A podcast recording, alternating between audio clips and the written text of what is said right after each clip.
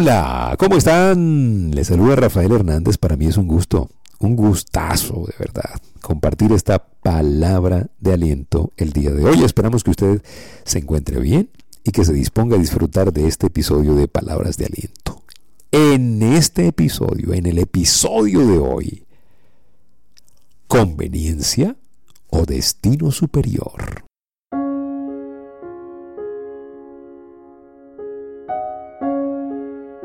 Hablamos de conveniencia o de destino superior. ¿Sí? Y, cuando hablamos de destino superior, hablamos, porque el destino puede ser un, el destino, que es el destino. Me tocó vivir una vida mediocre porque estoy destinado. No, no, no, no. Cuando hablamos de destino, hablamos de un destino superior. No hablamos de un destino mediocre, ¿no? Porque la mediocridad no es tu destino. No, la mediocridad se da cuando me quedo solamente en la conveniencia. Apréndanse esto. El destino superior que todos queremos lograr va a depender de cuán dispuestos estemos nosotros a hacer lo que es inconveniente. ¿Hasta cuándo vamos a perseguir esa vida en donde todo sin esfuerzo se puede dar? No, hay que bajarse de esa nube, como decíamos hace años, ¿no? Bájate de esa nube, claro. ¿Por qué? Porque la vida que sueñas, la vida que quieres, el destino superior, se construye en inconveniencia, se construye en incomodidad, se construye desde lo que cuesta. Así que pues, número uno, hay que darse cuenta de que no va a ser fácil. Y número dos, hay que identificar ese destino. Y no solamente identificarlo, no solamente quererlo, porque si por, querer fuera, pues todo el mundo quiere un destino superior. Es creerse que nosotros tenemos un destino superior. Es trabajar con tanto amor por lo que hacemos que nosotros sabemos que ahí hay una misión, que ahí hay un propósito, que ahí hay una causa grande que nos va a superar a todos nosotros, que ahí hacemos una contribución. Cada vez que usted haga algo, cada empresa que usted emprenda, cada paso que dé, asegúrese de que lo llevan a ese destino superior. Y ojo, usted tiene que darse cuenta de que no va a ser conveniente. Antes de que nacieras, ya Dios te había concebido con un don, con un talento, con una visión, con un destino. Antes de que nacieras había una configuración única para ti una configuración posible. Había creatividad, ideas, áreas específicas en las que tú tenías que sobresalir. Ya eso estaba en tu destino superior. ¿Sí? Ahora, ¿por qué hay tanta gente que se siente insatisfecha en el mundo de hoy? Insatisfechos con su vida, con lo que han hecho.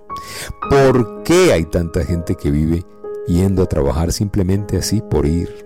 Arrastrando los pies, arrastrando la humanidad, sin ganas, solamente buscando ganarse el pan, atrapados en un trabajo que ni siquiera les gusta. ¿Por qué? ¿Saben algo? La mayoría de la gente no está yendo a perseguir su sueño, no está yendo a perseguir ese destino superior, esos deseos que Dios ya ha puesto en su corazón. La mayoría de la gente se ha quedado en la conveniencia. La mayoría de la gente ha buscado el camino más fácil, el camino donde todo el mundo está, el camino de la puerta ancha, el camino donde me conviene. Y le voy a decir algo, no se trata de conveniencia, se trata de destino, se trata de llamado superior, se trata de algo que va más allá de lo cómodo, se trata de algo que va más allá de lo que de lo que me gusta incluso, algo de lo que me llena, se habla de plenitud. Aquí estamos hablando de plenitud. Yo no sé si a usted le ha pasado, a mí me ha pasado mucho en algunos proyectos. Ha habido tanta emoción en mi vida por una, por una causa, por un proyecto que pues las horas pasan y no me doy cuenta. ¿Sí? Y, y pareciera inconveniente, pero cuando estás metido en tu destino, en tu propósito, en tu visión, en tu zona, tú sabes que aunque no sea conveniente, vale el esfuerzo. Vale la levantada temprano, valen las horas extras, valen los sacrificios. Y es que ahí está el secreto de vivir con excelencia. ¿Cuál es el secreto? entender que no necesariamente tiene que ser cómodo, pero que tiene que ser posible, dirigido e intencionado hacia mi destino. ¿Saben algo? La mayoría de la gente no está avanzando hacia el destino que Dios le dio, que Dios le puso en sus manos. Y cuando usted no está avanzando hacia allá, siempre va a haber algo allí, una tensión, una insatisfacción, una cosa como que no, no estoy caminando hacia, hacia lo que creo, ¿no? Y, y, y esas cosas no se van a esfumar con el tiempo, van a estar allí mientras usted esté vivo. Eh, eso que llaman remordimiento por no haber hecho, ¿sí? O por haberme eh, conformado. Usted y yo, ¿sabes? Podemos vivir toda la vida con ese llamado por dentro, con esa vocecita que nos dice, ay, si te hubieras arriesgado, si te hubieses eh, lanzado por ese sueño, siempre van a estar allí. Y eso es trágico. Sí, no hay nada más trágico, muchachos, que llegar al final de nuestras vidas, aquí en la tierra, y sabes, darnos cuenta de que no vivimos. No llegaste a hacer lo que, lo que fuiste llamado a hacer, de acuerdo al plan de Dios. Tú puedes ser muy creyente, tú puedes estar metido en la iglesia todos los días, estar con una Biblia debajo del brazo, pero si tú no estás en la zona de inconveniencia, arriesgándote, exponiéndote y caminando hacia tu destino, tú simplemente vas a estar insatisfecho el resto de la vida. Y el riesgo más grande es el riesgo de desarrollar auto-odio por tu propia vida y autodestrucción como consecuencia de ese auto-odio. Así que pues es hora de despertar, mis queridos amigos. Es hora de despertar hacia el destino superior. Gracias por el respaldo, por el cariño, por estar siempre allí buscando un destino superior, buscando una razón grande para vivir, una razón grande para, para dar lo mejor de nosotros, una razón grande para que no se nos quede nada, para que si usted está llamado a escribir un libro, el libro sea escrito, si está llamado a, escribir una canción, la canción sea escrita, sea cantada, sea un éxito, sea difundida. Mire, no hay nada más triste que se apague una vida que estuvo llamada a dar un potencial enorme y que ya no pues no vamos a poder tener eso porque esa vida que se apagó era la que lo iba a dar.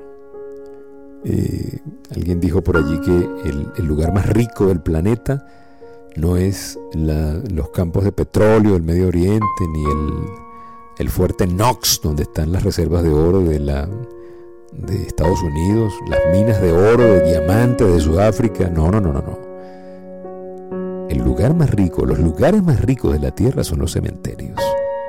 Porque allí están las tumbas de los sueños, de los deseos, de los libros, de las canciones, de las soluciones que nunca, nunca se concretaron y que están allí sepultados bajo la tierra. Hay libros que jamás se escribieron que están allí, negocios que jamás se lograron concretar porque están allí.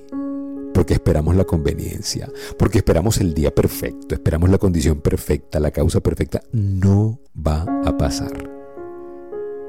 Conveniencia o destino superior, tú lo eliges. Usted elige caminar por su destino a pesar de la inconveniencia y se va a dar cuenta que los primeros pasos son inconvenientes, pero los segundos pasos son de gusto. De gusto por perseguir un sueño, de gusto por tener una causa, de gusto por salir adelante, de gusto por ser parte de una historia diferente, por despertar, por dejar un legado, por dejar una huella que otros puedan seguir. Allí está la gran diferencia. No se trata de la conveniencia, no se trata de esperar el semáforo en verde en todas las esquinas, se trata de, a pesar de las subidas y bajadas, seguir y perseguir el destino superior. Cuando hablamos de destino superior, hablamos de meta tras meta tras meta, montaña tras montaña tras montaña, no de una, sino de una vida completa luchando por ese destino superior.